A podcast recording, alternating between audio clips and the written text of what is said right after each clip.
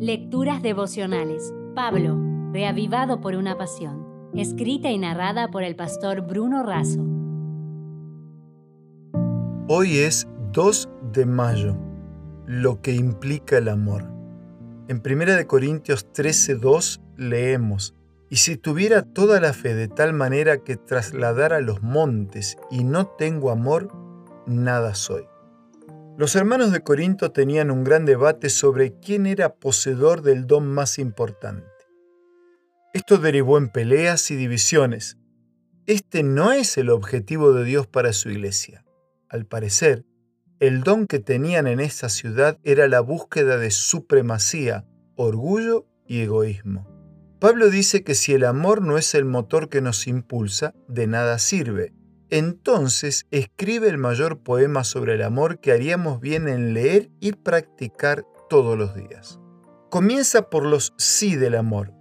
El amor es paciente porque tiene la capacidad de aguantar la presión de toda carga, sea real o imaginaria.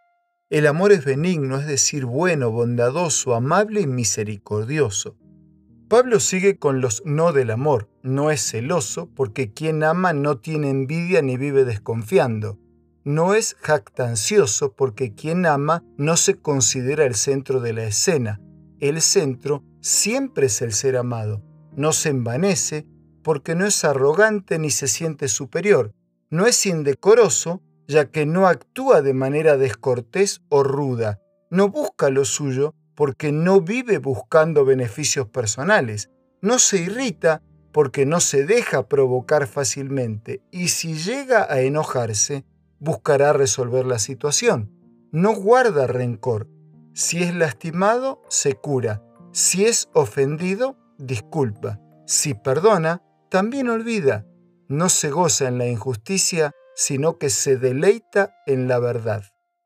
Además el apóstol enfatiza también los todo del amor. Todo lo sufre, desilusiones, burlas, ataques. Todo lo cree, siempre confía en el otro. Todo lo espera, es optimista en cuanto al futuro. Todo lo resiste, es decir, lo soporta. Pablo deja para el final la gran diferencia con todos los otros dones. El amor así como la fe y la esperanza permanecen para siempre. Jamás se caen y nunca terminan. Si bien los otros dones son importantes, son temporales, ya cumplieron su misión. Los griegos tenían al menos cuatro palabras para definir el amor. Primero, eros, el amor pasional, excluyente, efímero, un impulso carnal. Segundo, estorge, amor paternal, exclusivo, obsesivo, protector, amor de padres a hijos, comprometido y duradero. Tercero, filos, amor fraternal, exclusivo solo para la familia.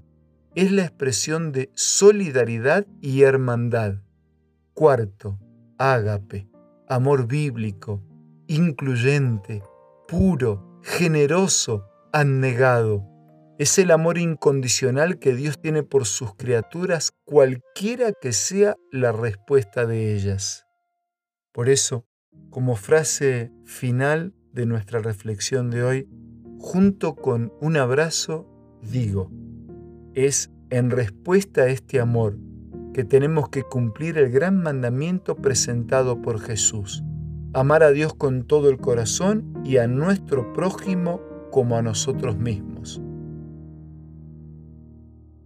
Si desea obtener más materiales como este, ingrese a editorialaces.com.